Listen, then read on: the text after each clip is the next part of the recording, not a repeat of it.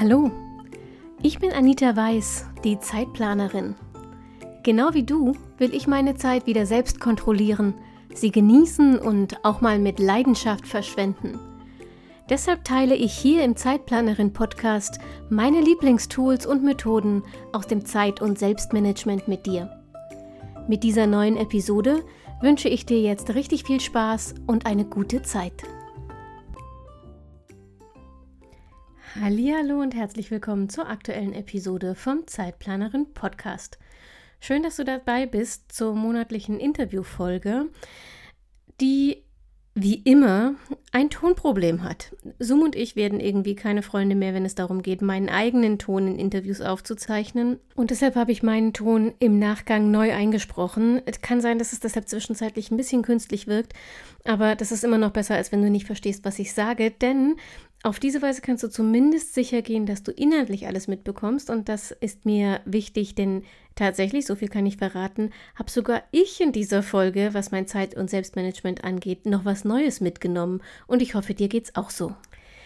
Wenn du den Titel dieser Episode gelesen hast, warst du aber vielleicht erstmal so ein bisschen irritiert, denn was hat denn Dankbarkeit mit Zeitmanagement zu tun?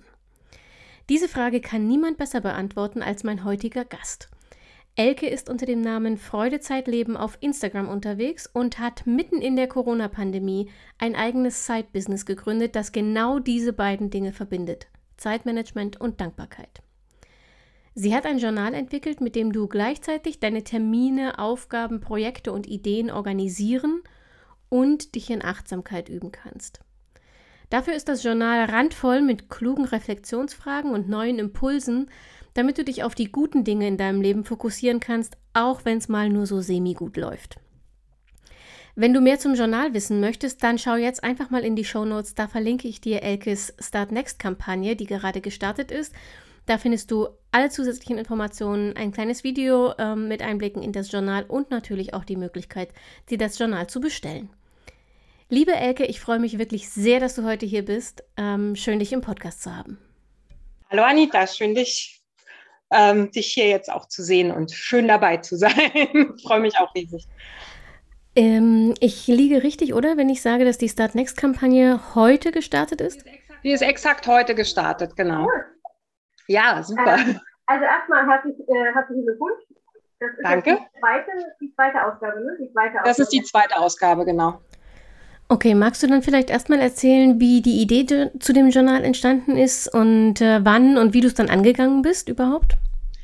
Ja, grundsätzlich hatte ich die Idee schon ganz lange, irgendwie mal ein Journal zu machen oder einen Kalender zu machen. Ich habe, glaube ich, schon als Kind irgendwie dauernd Kalender gestaltet für meine Schwester und bin dann gestoßen vor x Jahren auf eine ganz verrückte Australierin, glaube ich, die ähm, so Reflexionsbücher zum Jahreswechsel gemacht hat. Selbst gezeichnet, Leonie Dawson.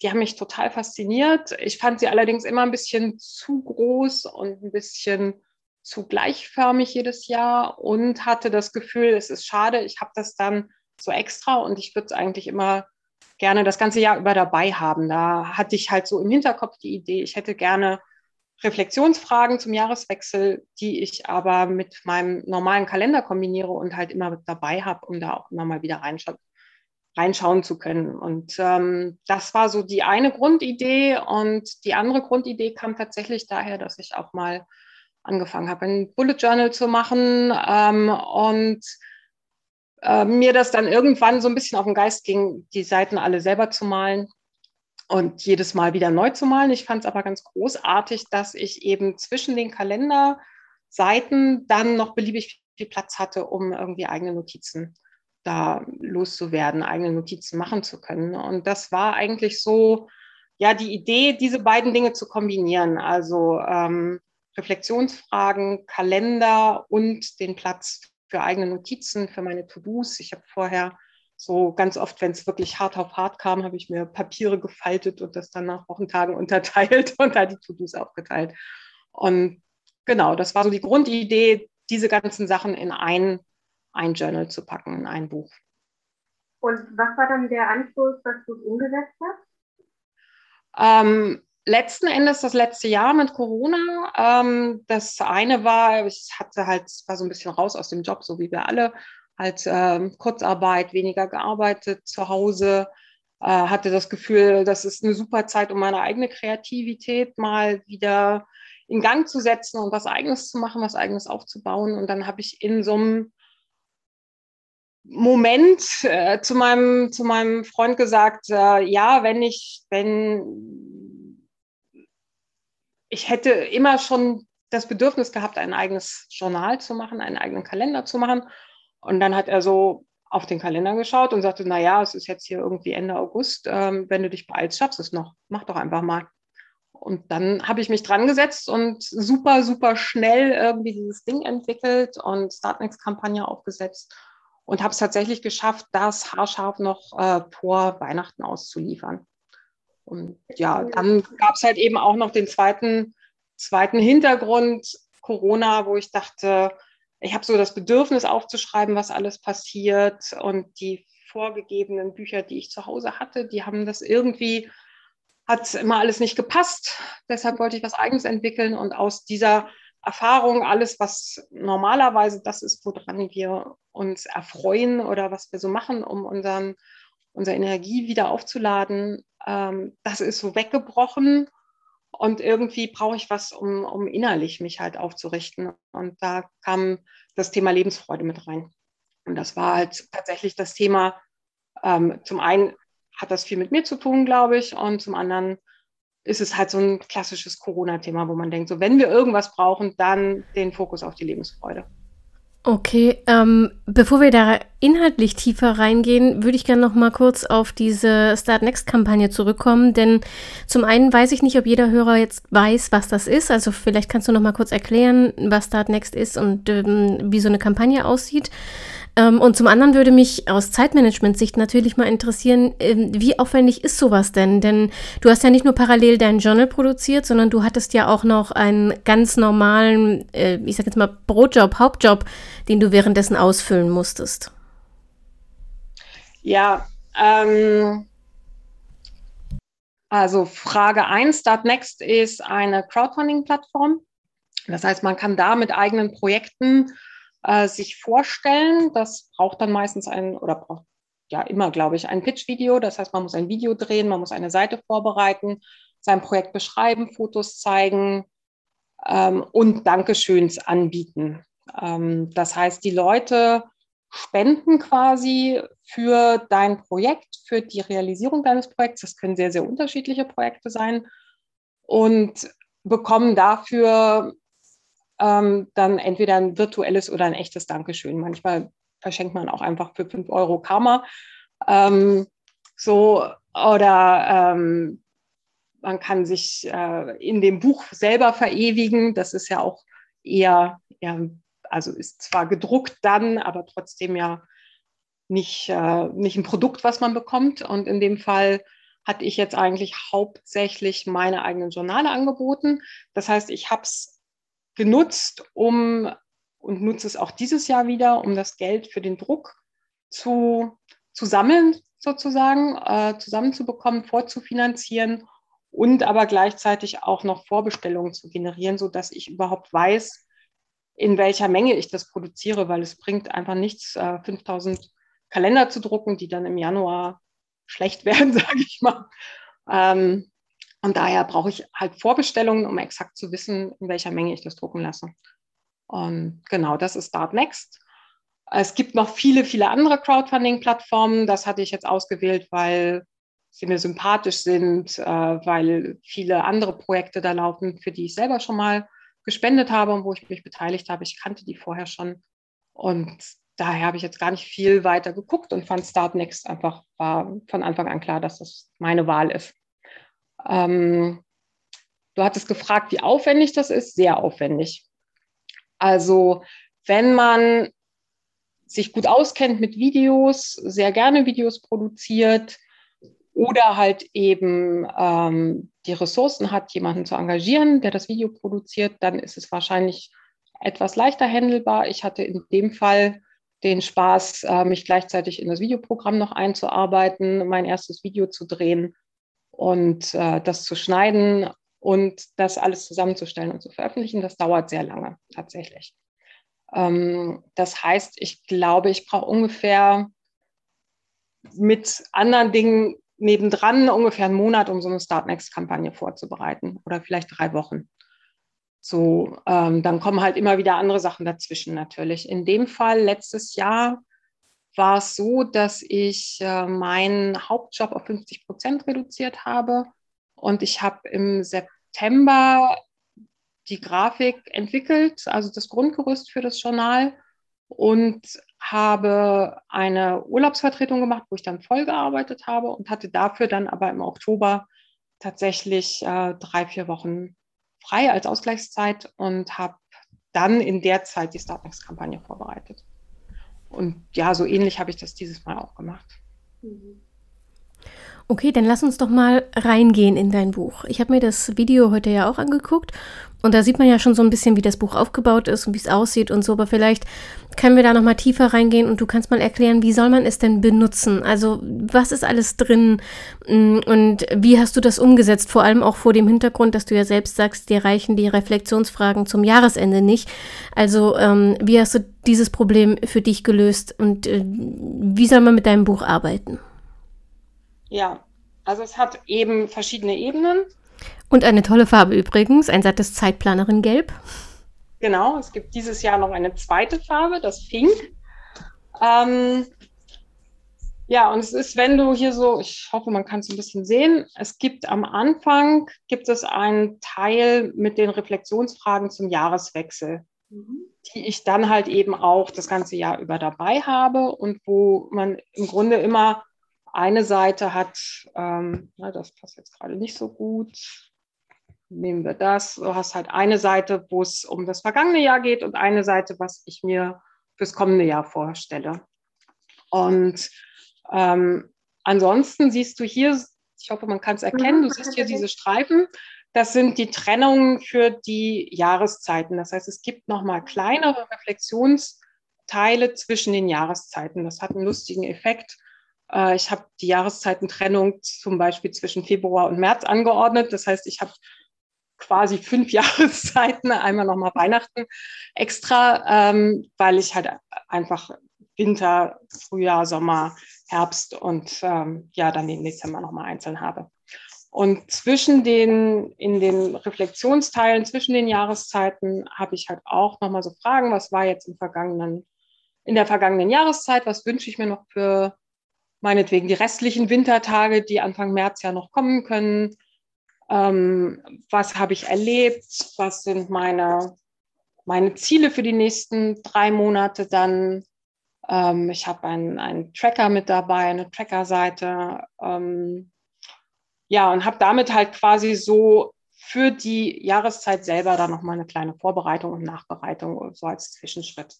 Und so zwischendrin habe ich immer drei Seiten. Das heißt, eine Doppelseite. Ähm, es gibt immer eine, also oder pro Woche gibt es zwei freie Notizseiten. Einmal ganz am Anfang und einmal am Ende. Dann gibt es einen To-Do-Planer. Warte mal ganz kurz. Für alle, die das jetzt im Podcast hören, ähm, schaut doch mal auf zeitplanerin.de vorbei oder auf dem YouTube-Kanal, denn Elke hält das Journal gerade in die Kamera und ähm, im Video könnt ihr dann genau sehen, wovon sie redet und wie das innen ähm, aussieht und ähm, ja.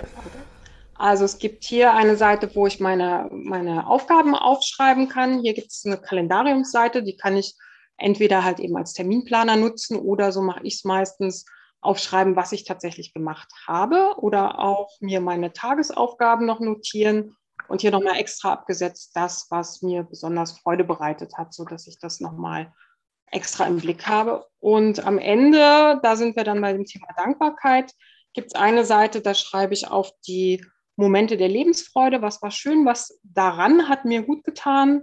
Und äh, die von dir auch sogenannte Tada-Liste, was habe ich eigentlich geschafft? Und jetzt im kommenden Jahr auch nochmal äh, die Dankbarkeit extra. Ein kleines Feld für Danke und halt eben wieder so eine freie Notizseite, die ich für alles verwenden kann. Also da kann ich mir wie in einem Bullet Journal dann nochmal eigene Felder einrichten, wenn ich das möchte. Ich kann Tagebuch schreiben, ich kann Notizen machen, irgendwelche Listen führen, kann das vielleicht auch für die nächste Woche mitnehmen.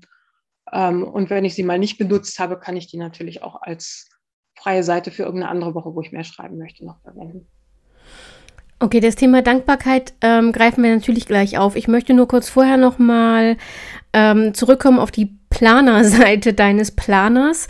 Ich würde gerne mal ähm, tiefer reingehen und wissen, was kann ich mit deinem Planer machen, was mir mit einem normalen Taschenkalender, Buchkalender, Cheftimer, also diese ganzen wirklich vorgefertigten Dinger, die ich äh, spätestens jetzt überall im Schreibwarenhandel kaufen kann, was ich mit denen nicht machen kann. Also was, was macht das Freudezeitleben-Journal in diesem Punkt anders? Also eine Besonderheit ist, dass ich zwischen den Feldern für die für die To-Dos, für die Aufgaben mir auch nochmal ein extra Feld gemacht habe für die Freude. Also was ist das, was ich in der, in der Woche eben auch noch machen möchte für mich? Und in der Mitte so ein Feld, das nenne ich Fokus. Das kann man auch frei verwenden, wie man das gerne möchte. Entweder schreibe ich da meine Fokusaufgabe rein oder halt eben mein Wochenmotto. Ich nutze es meistens als Wochenmotto tatsächlich. Ähm, und dann hatte ich das Gefühl, durch diese Sechsecke wird irgendwie mein Kreativmodul mehr angeregt. Ich weiß jetzt nicht, ob man es erkennen kann. Ähm, sonst müssen wir es später nochmal ranhängen. Ähm, ich habe halt so, das ist so ein bisschen freier irgendwie. Ich kann mir meine Aufgaben sortieren nach Themenbereichen, so mache ich das. Man kann es auch nach Wichtigkeit sortieren, wenn man das gerne möchte und so Eisenhower-mäßig verwenden und dann hat man noch ein Feld frei. Dazwischen gibt es dann eben noch die Ränder, wo auch noch was frei ist. Da kann ich halt einfach nach ähm, verschiedenen Themenbereichen die Aufgaben sortieren und habe also nicht nur so eine runtergeschriebene Liste, sondern schon eine vorsortierte Liste. Also das heißt, eigentlich hast du in deinem Planer sozusagen das Beste aus beiden Welten kombiniert. Du hast ähm, für alle diejenigen, die sagen, das ist mir zu aufwendig, ein Bullet Journal zu gestalten oder ich bin nicht kreativ genug, wobei das ist ja für mich ein rotes Tuch. Man muss nicht kreativ sein, um ein Bullet Journal zu führen. Aber egal, für alle, die aus irgendwelchen Gründen kein Bullet Journal führen können und wollen, die kriegen mit deinem Pla äh, Journal so ein bisschen Struktur, an dem sie sich entlanghangeln können. Aber gleichzeitig ist es nicht so starr und festgefahren wie diese Cheftimer, die ähm, einfach Terminlisten im Halbstundentakt abdrucken und sonst nicht mehr viel Flexibilität lassen. Ähm, Habe ich das richtig verstanden? Genau, also mir ist es auch besonders wichtig, dass da halt noch Freiräume sind, dass wirklich auch noch Platz drin ist, den ich selber belegen kann, wo ich mir selber überlegen kann, was ich damit anstelle und wie ich das nutze. Ich denke auch, also es gibt natürlich am Anfang des Journals eine Anleitung, was, wie ich es mache und was ich mir vorstelle, wie man die Felder nutzen kann. Aber ich bin sehr dafür, dass, dass jeder für sich selber entscheidet, was er damit anstellt. Und wie er die Seiten eventuell auch nochmal anders unterteilt oder ganz andere Prioritäten setzt, als ich mir das vorstellen kann. Ja, dann überleg dir doch mal einen Hashtag. Ich fände es voll spannend, wenn die Leute, die dieses Jahr den Planer kaufen, dann nächstes Jahr ähm, unter dem Hashtag posten, wie sie die Seite nutzen und ähm, das Journal zu ihrem eigenen machen. Also das würde mich persönlich auch sehr interessieren. Ja, ja, gute Idee. Ja, klar, auf jeden Fall. Ähm, in deinem Reflexionsteil fokussierst du ja sehr bewusst ähm, sehr auf das Positive. Also reflektieren kann ich ja so oder so. Ne? Ich kann auch sehr negativ reflektieren, indem ich die ganze Zeit nur überlege, was ist schiefgelaufen, was hat nicht funktioniert. Aber du machst mit deinem Journal ja genau das Gegenteil. Du fokussierst ganz bewusst auf die Dinge, die gut gelaufen sind, auf die Dinge, ähm, die mir gelungen sind, auf die ich stolz bin, auch für die ich dankbar bin. Und dieses Dankbarkeitsthema, also dieses Dankbarkeitstagebuch führen abends und diese ganzen Geschichten, ist im Moment ja ein ziemlicher Trend, der so aus dieser Achtsamkeitsecke kommt. Aber in Verbindung mit Planung und Organisation, also in Verbindung mit Zeitmanagement, ist das bisher zumindest für mich neu. Das habe ich so noch nicht gesehen. Ähm, merkst du denn für dich selbst, dass, das, dass die Dankbarkeit, die Reflexion einen Einfluss auf dein Zeitmanagement hat?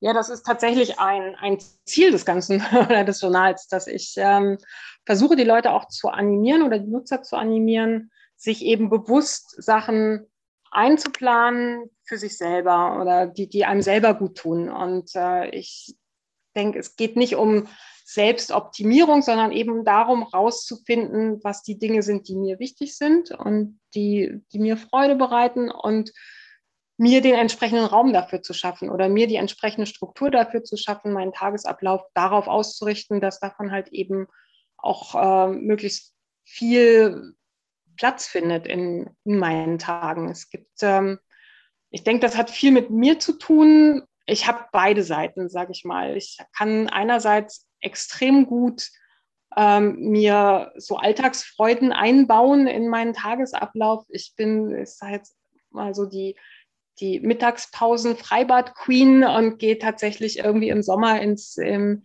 Kinderbad planschen, weil ich es äh, so toll finde und das Gefühl habe, jeden Tag irgendwie eine Stunde Urlaub zu haben. Und ich habe mal den Spruch geprägt, Feierabend heißt Feierabend, weil man da feiern soll. Und bin halt eine, eine exzessive Tänzerin und gehe total gerne tanzen, Paartanz und äh, ja, versuche schon mir viel in die Woche und in den Alltag und so in die normalen Tage einzuplanen. Und gleichzeitig kenne ich es halt aus der Selbstständigkeit, aus dem Studium, aus so Phasen, in denen ich für mich selber arbeite und in meinem Kreativloch verschwinde, dass dann plötzlich irgendwie alles, was ich so normalerweise mache, um meine Energie zu schöpfen und um zu entspannen, dass ich dann plötzlich so, so drin bin in dem Tunnel und das dann auch selber gerne mal vergesse. Und ähm, ja, das heißt, zum einen möchte ich gerne die Leute mitnehmen in meine Welt, das plan dir halt nicht nur am Wochenende was Schönes ein, sondern guck, dass du dir ein Leben schaffst, aus dem du nicht fliehen musst und äh, dass nicht nur der Urlaub dein Highlight ist, sondern halt wirklich jede Woche. Und das andere ist eben auch durchaus, mich selber in den Kreativphasen nochmal dran zu erinnern, dass eben selbst wenn ich Stress habe, es darum geht, nicht gerade die Verabredung mit der Freundin abzusagen, sondern ähm, das halt eben alles irgendwie sinnvoll zusammenzubringen und einzuplanen. Das ist so logisch und ehrlich gesagt, ich frage mich gerade, warum bisher keiner dieser Achtsamkeitsgurus da draußen ähm, auf diese Idee gekommen ist.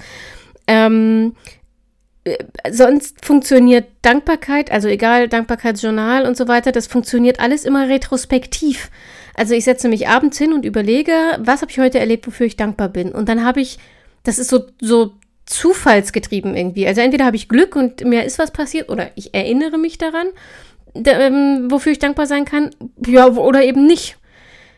Und es ist, wie gesagt, es ist so logisch zu sagen, naja, wenn ich aus dieser Dankbarkeitsroutine ähm, ein mehr an Lebensfreude generieren will, dann macht es ja nur Sinn, mich zu beobachten, was macht mich dankbar, was macht mich glücklich und dann aktiv selbst dafür zu sorgen, dass ich diese Momente in meinen Alltag einplane.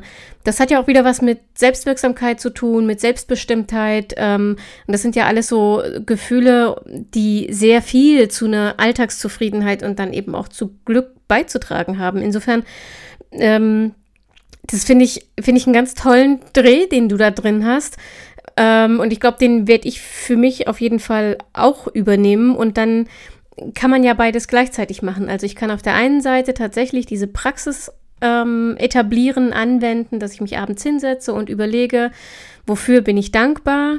Aber ähm, auch das profitiert davon, wenn ich mir bewusst Dankbarkeitsmomente einplane. Denn dieser Freibadmoment zum Beispiel, wenn der Tag ansonsten ziemlich bescheiden war, ist die Wahrscheinlichkeit groß, dass ich die halbe Stunde im Freibad abends wieder vergessen habe und sie eben nicht in mein Dankbarkeitstagebuch aufnehme.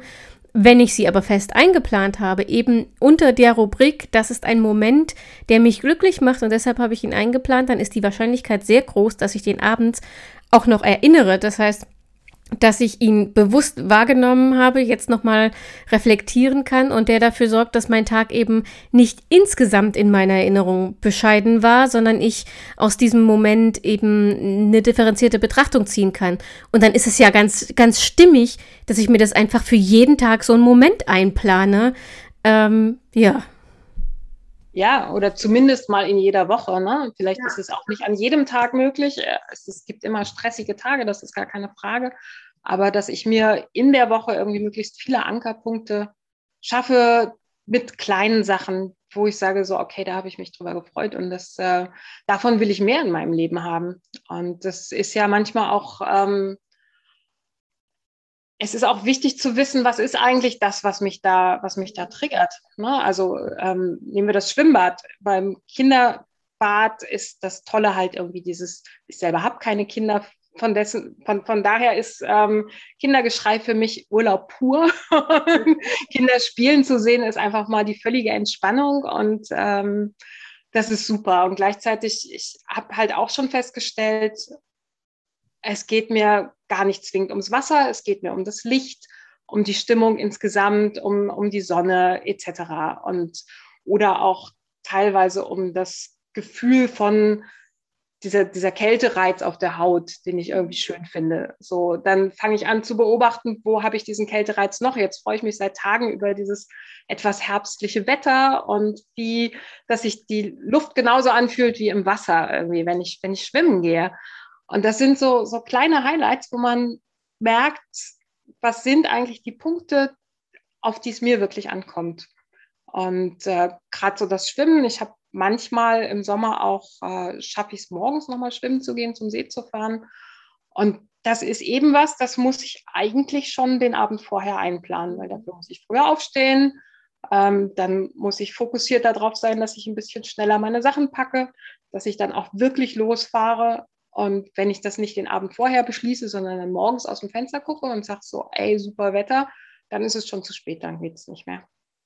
Und ja, wie gesagt, ich glaube, ich werde das jetzt auch mal versuchen, bei mir zu etablieren. Ähm, das ist ja so ein bisschen, ich habe ja meine Verwöhnzeit, ne? die ist aus einer ähnlichen Überlegung entstanden wie bei dir. Ähm, mir geht es immer so wie ganz vielen Menschen, wobei ich glaube, dass Frauen da tatsächlich ein bisschen ähm, empfänglicher, empfindlicher für sind ich plane mir immer großartig am Monatsanfang, wenn ich meine Monatsplanung mache, irgendwie Zeiten für mich ein. Also bestes Beispiel dreimal die Woche Sport, ja, das steht dann fest im Kalender, weil alle sagen, trag verbindliche Termine mit dir selbst in deinen Kalender ein, dann ähm, na na na. Hm. Das hält genau so lange an, bis irgendeiner kommt und irgendetwas will äh, und völlig egal wer und was. Und dann ist das das Erste, was ich fallen lasse, weil ich mir denke, ah, naja, komm, also ist ja nicht so wichtig, lieber hilfst du dem anderen. Und am nächsten Tag denke ich dann immer, das kann alles nicht wahr sein. Diese Hilfe hätte ich am Tag später oder nächste Woche immer noch leisten können. Und der andere hätte es mir nicht mal übel genommen. Das ist so vorauseilender Gehorsam und ich bringe mich um die Zeit, in der ich mich um mich selbst gekümmert hätte, ja, und mir selbst gut getan hätte.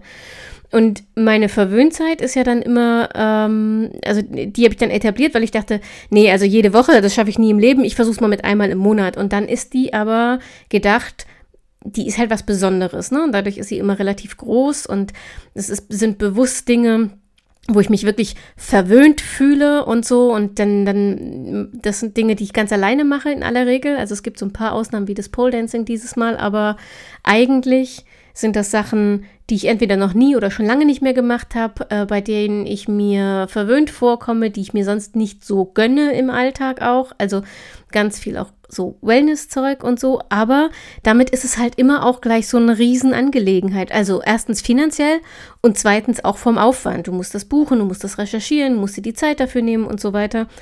Das ist toll und ich will darauf auch nicht mehr verzichten. Aber es spricht ja überhaupt nichts dagegen, zusätzlich, so wie du das machst, sich im Alltag mal zu beobachten und zu gucken, was sind denn die Momente, in denen ich mich so richtig, richtig gut fühle. Die kommen mir meistens total überraschend und es sind in der Regel auch keine großen Events, sondern irgendwie so kleine Glücksmomente. Und sich dann zu überlegen, okay, was war das, was jetzt dieses Glücksgefühl ausgelöst hat? Was habe ich da gemacht? Was war um mich rum? Und diese Dinge, die, die man da identifiziert, als kleine Dankbarkeits-Glücksauszeiten in die Woche zu integrieren, finde ich, ist eine super Routine, die ich auch ähm, nachahmen werde. Ja, ja, genau. Also gerade so Mittagspausen bieten sich dafür an, wenn man denn eine passende Umgebung hat. Ähm, ich verbringe meine Mittagspausen bevorzugt im Park, wenn ich nicht schwimmen bin. Manchmal im, im Winter hatte ich auch schon mal die Langlaufskier an. Oh. Und dazu muss ich sagen, dass ich in Berlin wohne. Also es ist wirklich selten. Man muss dann irgendwie sehr genau planen, ah, heute, heute ist der Tag, da nehme ich die Langlaufskier mit ins Büro. Ähm, aber zu dem, was du sagtest mit dem, dass es hinten runterfällt. Also ich sagte, ich bin eine exzessive Paartänzerin. Und es gab über viele, viele Jahre, 20 Jahre, glaube ich, oder über 20 Jahre, eine Party immer sonntags. Die ist jetzt nicht mehr jeden Sonntag, sondern eher so sporadisch und mit Corona sowieso erstmal ausgefallen.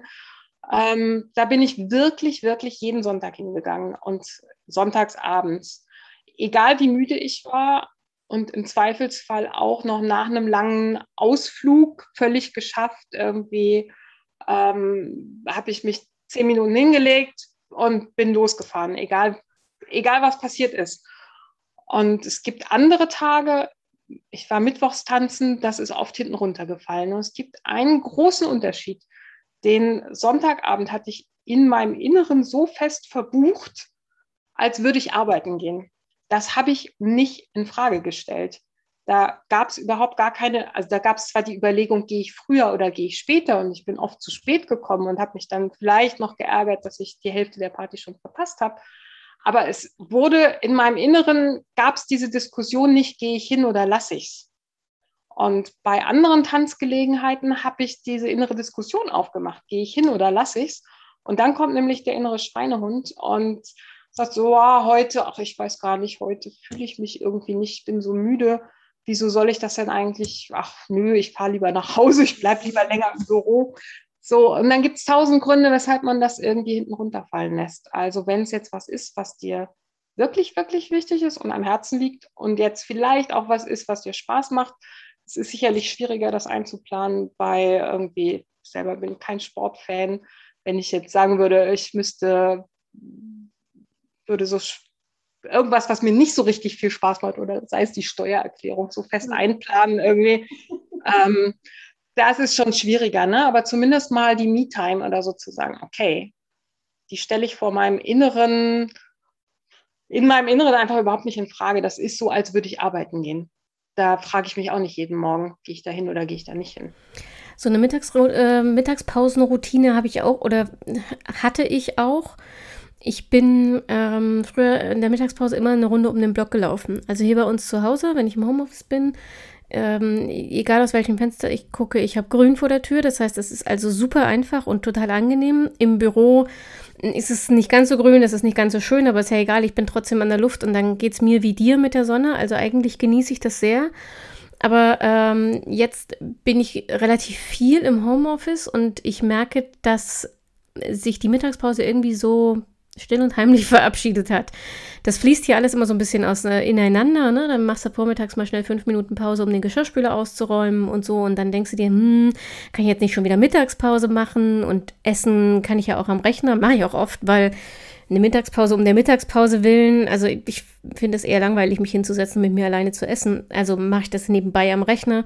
Aber vielleicht wäre das ja ein ganz guter erster Schritt tatsächlich, mir mal zu überlegen, wie ich so eine Mittagspause wieder etablieren kann und wie ich die dann so gestalten kann, dass es tatsächlich eine ist, auf die ich mich freue. Also mit, womit ich die füllen kann, äh, um daraus wirklich so kleine Glücksmomente im Alltag ähm, zu ziehen und zu generieren. Und das muss ja vielleicht auch nicht jeden Arbeitstag sein, aber so ein paar Mal die Woche für den Anfang wäre ganz gut. Ja, klar. Oder wenn du sagst, in der, im Homeoffice brauchst du jetzt nicht die Mittagspause zum Rausgehen, dass du dann sagst, okay, ich versuche die Pause möglichst kurz zu machen, ist halt am Rechner. Und dafür gönne ich mir dann einen richtigen Break zwischen der Arbeit und, und der Freizeit und gehe dann auf jeden Fall raus und nehme mir halt vor, dann jeden Tag irgendwie nochmal eine Runde Tischtennis zu spielen oder im Park zu gehen oder was auch immer, irgendwas, was was mir selber halt Spaß macht. Oder Eis essen, obwohl sollte man nicht jeden Tag machen. Noch, naja, wenn man hier in Schwabach äh, wohnt, ist das mit dem regelmäßigen Eisessen sogar eine richtig gute Idee. Wir haben hier den äh, Vize-Weltmeister im Eismachen. Wahrscheinlich gibt es da irgendeine bestimmte Unterkategorie, keine Ahnung, aber es gibt jedenfalls eine Eisweltmeisterschaft, wusste ich vorher auch nicht. Und ähm, Achtung, unbezahlte Werbung. Der Rocco hier in Schwabach ist da vor zwei Jahren oder drei Jahren oder so Vize-Weltmeister geworden und tatsächlich machen die unfassbar gutes Eis. Vor allem machen sie unfassbar gutes Sorbet. Ähm, also so sehr kreatives Sorbet. Ich hatte ähm, Ananas Salbei ist zum Beispiel ein Favorit von mir. Ähm, Zitrone Basilikum, auch ganz großartig. Also wer äh, in den Sommermonaten, ich bin mir nicht sicher, ich glaube von März bis Oktober oder so, in Schwabach ist oder in Nürnberg, dann macht die paar Kilometer bis nach Schwabach und geht unbedingt bei De Rocco Eis essen. Aber wir schweifen ein kleines bisschen ab. Du hattest, du hattest ähm, das mit der Dankbarkeit erwähnt. Und äh, tatsächlich ist es ganz lustig, weil ich habe äh, jetzt in diesem Jahr das erste Mal ähm, ein Feld für Danke eingeplant und hatte tatsächlich genau das Gleiche, was du auch gesagt hast. Irgendwie, wenn ich jetzt nur sage, ich bin dankbar, dass ich gesund bin, dass es meiner Familie gut geht, dass ich eine schöne Wohnung habe, etc., das löst bei mir persönlich, es gibt Leute, denen geht es sicherlich anders, bei mir persönlich löst das eben genau nicht dieses Gefühl aus, ne? so wie du es auch beschrieben hast. Mhm. Und genau deswegen hatte ich mich eben im vergangenen Jahr überhaupt gar nicht auf die Dankbarkeit fokussiert und versucht, das in einer anderen Frage, in völlig anderen Fragestellungen ähm, quasi mitzumeinen, in dem, was waren denn eigentlich die schönen Momente der Woche und was hat mir daran besonders gut getan und was habe ich geschafft? Das waren, sind so meine Fragen. Die gibt es auch dieses Jahr immer noch. Und es gab dann natürlich von den Nutzern so Feedback, ja, wieso gibt es jetzt hier eigentlich kein eigenes Feld für die Dankbarkeit? Und ich so, mal dir doch selber eins. Habe das aber natürlich mitgenommen als, als äh, Gedanken und als Wunsch und habe dann dieses Jahr für mich festgestellt, wenn ich nicht die klassische Frage stelle, wofür bin ich dankbar, sondern dieses Feld einfach nur Danke nenne und vielleicht noch ein Herz dazu male. Mhm dann plötzlich, dann plötzlich passiert genau das, was du gesagt hast, dann löst es in mir was aus. Ähm, und ich hatte das Gefühl, mit dem, mit dem einfachen Danke erwische ich gleich mehrere Sachen. Das eine ist, äh, ich, es ist für mich irgendwie multifunktionaler. Ich kann da auch ein Zitat reinschreiben, was mir begegnet ist, für das ich dankbar bin. Oder ich kann halt diese allgemeinen Sachen schreiben oder kann wirklich was sagen, wo ich jemandem explizit dankbar bin.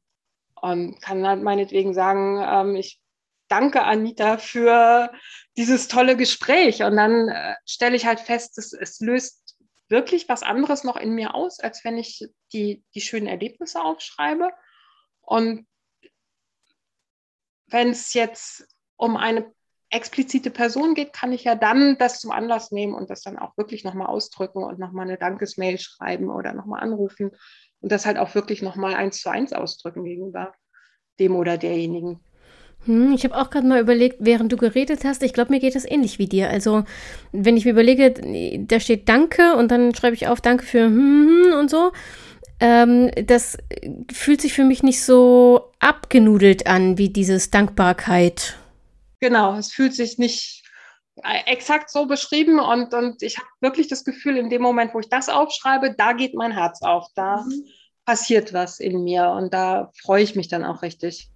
Machst du diese Reflexion eigentlich jeden Tag oder wie ist da dein Rhythmus? Ich, ich habe tatsächlich bewusst den Kalender auf Wochen ausgerichtet oder mhm. halt eben auch auf die Jahreszeiten, auf diese größeren Rhythmen, ähm, weil ich selber auch das Gefühl habe, man hat also ist nicht jeder Tag gleich. An manchen Tagen habe ich halt viel Zeit zur Reflexion oder viel Zeit, um irgendwie zu planen und an anderen Tagen, weiß nicht, bin ich dann vielleicht auch nicht alleine und will dann nicht allein mich, mich zurückziehen, um das zu machen oder was auch immer, bin unterwegs. Also ich habe für mich das Gefühl, das innerhalb einer Woche irgendwie unterzubringen, ist einfacher als jeden Tag. Gleichzeitig merkt man aber natürlich, wenn wenn es darum geht, was ist denn jetzt eigentlich, was war jetzt eigentlich schön oder was habe ich überhaupt gemacht in der Woche, dann weiß ich es oft nach drei Tagen schon nicht mehr, was mhm. war denn eigentlich. Und das heißt, es ist schon sinnvoll, die Dinge parallel aufzuschreiben, immer mal wieder sich eine kurze Notiz zu machen. Deswegen habe ich ja auch diesen Kalender. Wenn ich es nicht als Terminkalender nutze, dann schreibe ich da halt rein, ähm, was ich tatsächlich gemacht habe oder was ich geschafft habe und kann dann am Ende oder parallel auch zwischendurch einfach aufschreiben, was ich toll fand, was mir Spaß gemacht hat, was ich erledigt habe. Und so ähnlich ist es halt auch mit den Quartalsreflexionen. Es ist viel sinnvoller, wenn ich parallel immer schon mal so aufschreibe, was ich für Gefühle hatte, weil ich mich am Ende hinsetze und versuche, drei Monate irgendwie nachzuvollziehen, was war denn da jetzt eigentlich? Oder auch, was war denn im letzten Jahr? Äh, da braucht man halt sehr lange. Wenn ich parallel immer mal wieder mir so ein paar Notizen mache, was waren die Dinge, die mich beschäftigt haben, welche Gefühle hatte ich, dann ähm, muss ich am Ende eigentlich nur noch drauf gucken. Ja, das ist halt auch so ein bisschen genau dieser Bullet Journal-Ansatz, den ich ähm, an dieser Methode so toll finde und so zu schätzen gelernt habe. Bei mir liegt das Bullet Journal ja auch immer offen neben mir. Nicht nur, damit ich meine To-Do-Liste im Blick habe, äh, sondern auch, damit ich eben, wenn irgendwas passiert, was erinnerungswürdig ist, ähm, und das können Kleinigkeiten sein, damit ich das einfach schnell mit aufschreiben kann. Mm, das ist ja genau das, was ganz oft missverstanden wird an der Bullet Journal Methode. Es ist äh, natürlich, ja, es ist ein Tool, um produktiver zu werden, ein Produktivitätstool, äh, aber das ist nur die Hälfte äh, der Wahrheit.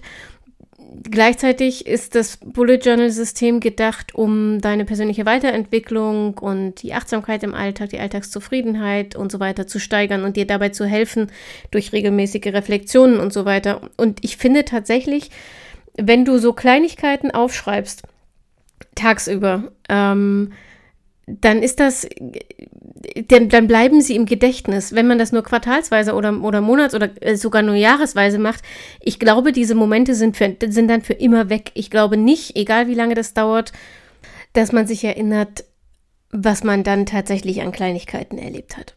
Dafür muss man es sich tageweise mitschreiben. Und ich mache das zum Beispiel so, dass ich dann immer auch nochmal von den Notizen, die ich da tagesweise gemacht habe, äh, am Monatsende eine Fotoerinnerungsdoppelseite gestalte. Also ich lasse dann Fotosticker ausdrucken und schreibe nochmal so zwei Stichworte dazu, was das war. Und ich persönlich finde das total schön, wenn ich dann irgendwie am Ende meines Notizbuchs, also ich brauche so vier Notizbücher im Jahr, wenn ich dann nochmal durchblättern kann und das alles nochmal so rekapitulieren kann und dann kommen so Kleinigkeiten hoch wie, ähm, wir machen zum Beispiel relativ regelmäßig Spieleabende mit Freunden. Ja, in meiner Erinnerung ist das an sich also nichts Besonderes. Und dann haben wir irgendwann Uno für uns entdeckt. Äh, für uns entdeckt, weil wir sonst eher so komplizierte Strategiespiele spielen. Also Uno fällt völlig aus dem Rahmen. Und nun muss man ja bei diesem Spiel, wenn man nur noch zwei Karten auf der Hand hat und die vorletzte abwirft, Uno sagen. Tut man das nicht, kann man nicht fertig werden und gewinnen, sondern muss eine Strafkarte ziehen. Ich weiß nicht, was das mit mir und diesem Spiel ist, aber ich vergesse einfach immer dieses scheiß Uno zu sagen. Und ähm, an dem Abend, an dem wir das gespielt haben, ich weiß nicht, das war die fünfte, sechste, siebte Spielrunde. Und ähm, es, ich, ich konnte mir das einfach nicht merken. Keine Ahnung, das war mir schon 120 Mal passiert, aber ich habe immer wieder vergessen. Und irgendwann guckten mich alle ganz erwartungsvoll an und ich dachte, hey, wieso gucken die so komisch? Ähm, und spiele weiter und werfe natürlich die vorletzte Karte ab, ohne Uno zu sagen. Und alle haben sich köstlich amüsiert. Und das hätte ich nie so präsent, wenn ich nicht an dem Abend ein Foto gemacht und das hinterher in meiner Monatsübersicht eingeklebt hätte. Genau, man kann dann halt eben auch wieder viel besser rekapitulieren, wie haben sich denn Dinge entwickelt, wann habe ich was fertiggestellt, wann habe ich was angefangen, wann hatte ich irgendwie eine Idee. Ähm, ich habe ja auch extra noch eine dieser, dieser freien Notizseiten, die nutze ich halt immer für meine Ideen.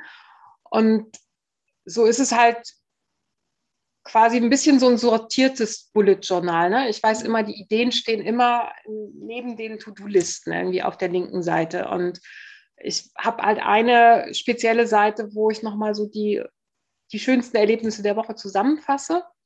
Und dann kann ich auf der anderen Seite, wenn ich Probleme habe, es geht ja gar nicht darum, jetzt wirklich nur die positiven Sachen aufzuschreiben oder, oder zu fühlen. Also man muss natürlich irgendwie alles fühlen und alles, alles hat seine Berechtigung.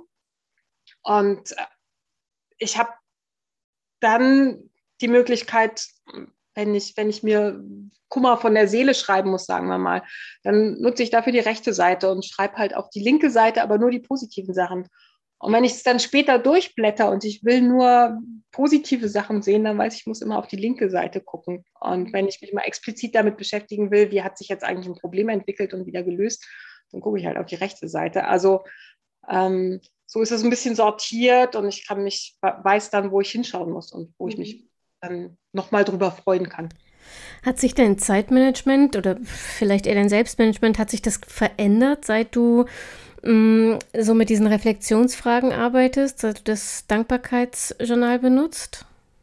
Mm, schwer zu sagen, weil ich ja vorher auch schon so ähm, also viele Sachen habe ich ja daraus entwickelt, wie, wie ich selber irgendwie so ticke, sage ich jetzt mal. Mhm. Ähm, aber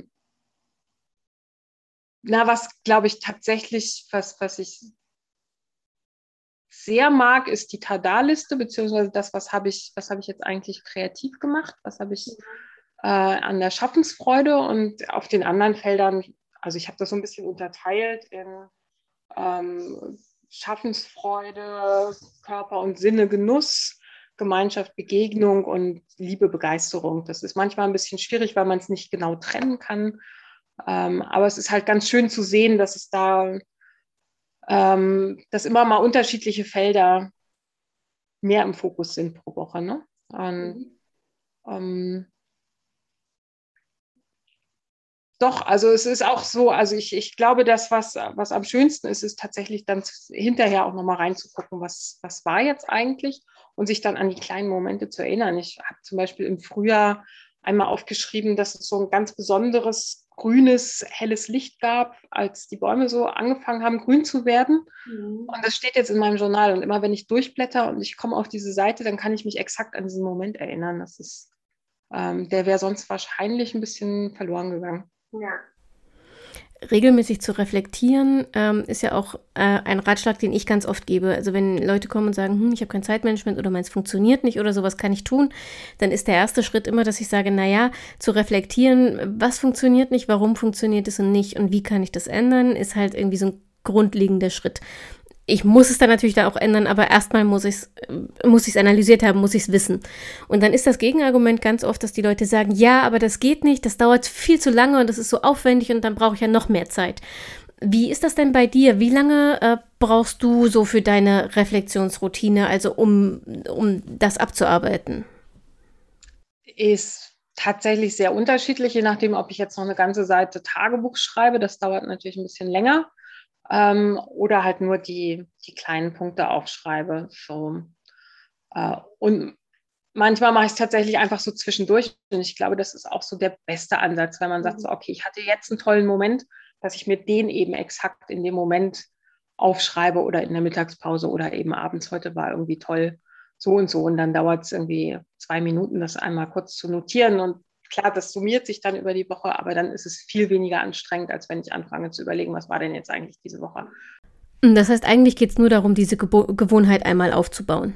Eigentlich geht es darum, die Gewohnheit aufzubauen, sich das, sich das aufzuschreiben, äh, weil ich dann auch festgestellt habe, natürlich, ich schaffe es auch nicht jede Woche. Und ich bin dann aber richtig traurig. Oft ist es ja gerade dann, wenn besonders viel passiert, dass man dann am wenigsten aufschreibt, weil man irgendwie gar nicht dazu kommt. Und dann werde ich immer so ein bisschen, denke ich so, ah, das ist so schade, wieso habe ich denn da jetzt exakt nicht so viel aufgeschrieben? Und äh, aus der Erfahrung raus versuche ich es dann halt eben ein bisschen kontinuierlicher zu machen und mir dann meinetwegen am Wochenende, deswegen habe ich es ja auch nach Wochen sortiert, am Wochenende nochmal eine halbe Stunde, Stunde Zeit zu nehmen, um das halt auch wirklich aufzuschreiben, was in der Woche wichtig war. Okay, Elke, wir sind damit schon fast am Ende. Tatsächlich ist mein Fragenkatalog abgearbeitet, aber ich habe noch eine finale Frage, die jeder meiner Podcast-Gäste beantworten muss. Was sind deine persönlichen Top 3 Tipps zum Zeit- und Selbstmanagement?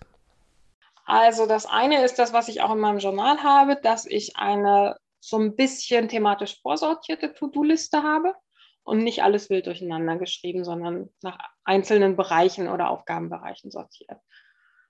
Das andere ist ein nicht ganz so üblicher Tipp. Äh, ich nenne das mal Cliffhanger. Ich habe festgestellt, dass es mir leichter fällt, eine große Aufgabe am nächsten Tag zu machen, wenn ich den Abend vorher oder halt äh, kurz vor Feierabend mich schon mal so reingedacht habe und schon mal die Fragen rausgefischt habe oder vielleicht schon mal so die ersten zwei Sätze geschrieben habe von dem Text oder was auch immer, dass ich quasi kurz vor Feierabend anfange, eine große Aufgabe zu machen, ähm, die dann abbreche, weil Feierabend. Und dann bin ich schon so ein bisschen drin im Denken am nächsten Tag und habe viel mehr Lust drauf, ähm, diese Aufgabe endlich mal anzugehen, weil ich weiß, welche Fragen da drin stecken. Und ähm, der dritte Tipp, ich bin eher so der Typ kreative Chaotin und äh, ähm, habe so ähm, oft das Problem, dass ich Papiere nicht abhefte, ausdrucke zwar und das liegt irgendwie alles ganz wild und wüst auf dem Schreibtisch. Und wenn ich es schaffe, dann sortiere ich die aber richtig ordentlich weg. Und ich habe inzwischen mir angewöhnt, so ganz ordentliche Ordner zu machen und die mit so einem Inhaltsverzeichnis zu machen, nummeriertes Inhaltsverzeichnis und das Inhaltsverzeichnis aber am Computer zu erstellen. Und das hat zwei Vorteile. Das eine ist, wenn ich Dinge habe, die jetzt nicht so einfach, so eindeutig zuzuordnen sind, dann kann ich einfach irgendeinen Ordner nehmen ich hefte das da ab und ich gebe einen Titel und ich gehe über meine Suchfunktion und habe den Ordner nummeriert und kann die Sachen da finden. Und im Büro mache ich es so, dass ich mir in diesem Inhaltsverzeichnis die Deadline mit reinschreibe und das auch farblich unterschiedlich mache sodass ich ähm, meinetwegen die noch nicht erlaubt, äh, erledigten Aufgaben in Pink darstelle und die schon erledigten Aufgaben in Schwarz. Und dann sehe ich halt, was ist noch offen und habe das Datum daneben stehen, bis wann muss es erledigt sein und habe aber die Sachen schon abgeheftet und nicht in irgendeiner Zwischenablage, in irgendeiner Wiedervorlage, sondern die sind dann schon in dem Ordner drin im Idealfall und ich habe aber trotzdem im Überblick, was ist noch offen und bis wann muss es erledigt sein. Das ist total clever. Also ja, das hat sehr lange gedauert, bis ich da hingekommen bin, das am Computer zu machen. Und dann kannst du halt wirklich auch immer über die Suchfunktion gehen, auch wenn du was abheftest, macht es das viel einfacher, weil dann gehe ich halt über die Suche und äh, gucke halt irgendwie, in welchem Ordner war jetzt das Projekt und dann kann ich es da reinheften. Das finde ich richtig tolle Tipps. Vor allem auch die Sache mit dem Cliffhanger ist äh, total clever. Ich glaube, das werde ich jetzt auch mal in meine Routine einbauen. Ich kenne das und ich weiß auch, ich muss ein bisschen vorsichtig sein. Sowas darf ich nicht mit kreativen Aufgaben machen, denn da neige ich dann dazu, mich festzubeißen und in den Flow zu kommen und dann kann ich nicht aufhören, dann muss ich es zu Ende machen. Aber gerade beim Schreiben ist ja die größte Hürde, also zumindest für mich ist die größte Hürde das weiße Blatt Papier. Wenn da der erste Satz steht und der stimmt, der den richtigen Ton setzt, dann ist der Rest im Nullkomma nichts geschrieben. Und wenn ich das also den Abend vorher schon mache, dann baut das Momentum auf und es ist am nächsten Tag ein Klacks, sich dazu zu motivieren, mit der Aufgabe einfach weiterzumachen und dann ist sie auch in einem Fingerschnippen sozusagen erledigt. Finde ich ähm, tatsächlich einen ziemlich coolen Tipp und den Namen finde ich brillant. ähm, wir werden ihn jetzt als Elkes Cliffhanger-Tipp sozusagen in der Zeitplanerin-Community etablieren. Liebe Elke, das war's für heute. Ich danke dir vielmals, dass du dabei warst. Ich, für mich war das ein ganz tolles Gespräch, das ganz viel auch nochmal ähm, in eine andere Perspektive gerückt hat, gerade dieses Dankbarkeitsthema und dass man Dankbarkeit eben nicht einfach nur, wenn man Glück hat, erleben kann, sondern dass man Dankbarkeit planen kann, dass man sich selbst Momente schaffen kann und, und organisieren kann, in denen man dankbar und stolz und zufrieden und in, vielleicht sogar glücklich ist. Äh, ich hoffe, dass die Zuhörer da draußen oder die Zuschauer, wenn sie es jetzt auf YouTube sehen, mm, genauso viel Inspiration mitnehmen. Nochmal, alle, die das Video schauen, bitte, bitte, bitte kommt nochmal rüber zum Podcast. Der Ton dort ist um Längen besser. Ich weiß, dass ich kaum zu verstehen bin im Video. Ähm, das war nur einfach viel zu aufwendig, das jetzt nochmal rum zu produzieren. Aber ich habe meinen Redeanteil, zumindest für den Podcast, also in der reinen Audiospur, optimiert, nochmal aufgenommen, nochmal eingesprochen, sodass ihr da den äh, vollen Genuss habt. Wenn ihr neugierig geworden seid auf Elke und vor allem natürlich auf das Freudezeit Leben Journal, dann schaut bitte, egal wo ihr gerade seid, im Podcast, auf YouTube oder auf zeitplanerin.de, einfach mal in die Shownotes. Da habe ich euch den Link zur Start Next Kampagne hinterlegt und auch natürlich den Link zu Elkes Instagram-Profil, sodass ihr direkt Kontakt mit ihr aufnehmen könnt, falls ihr noch weitere Fragen habt.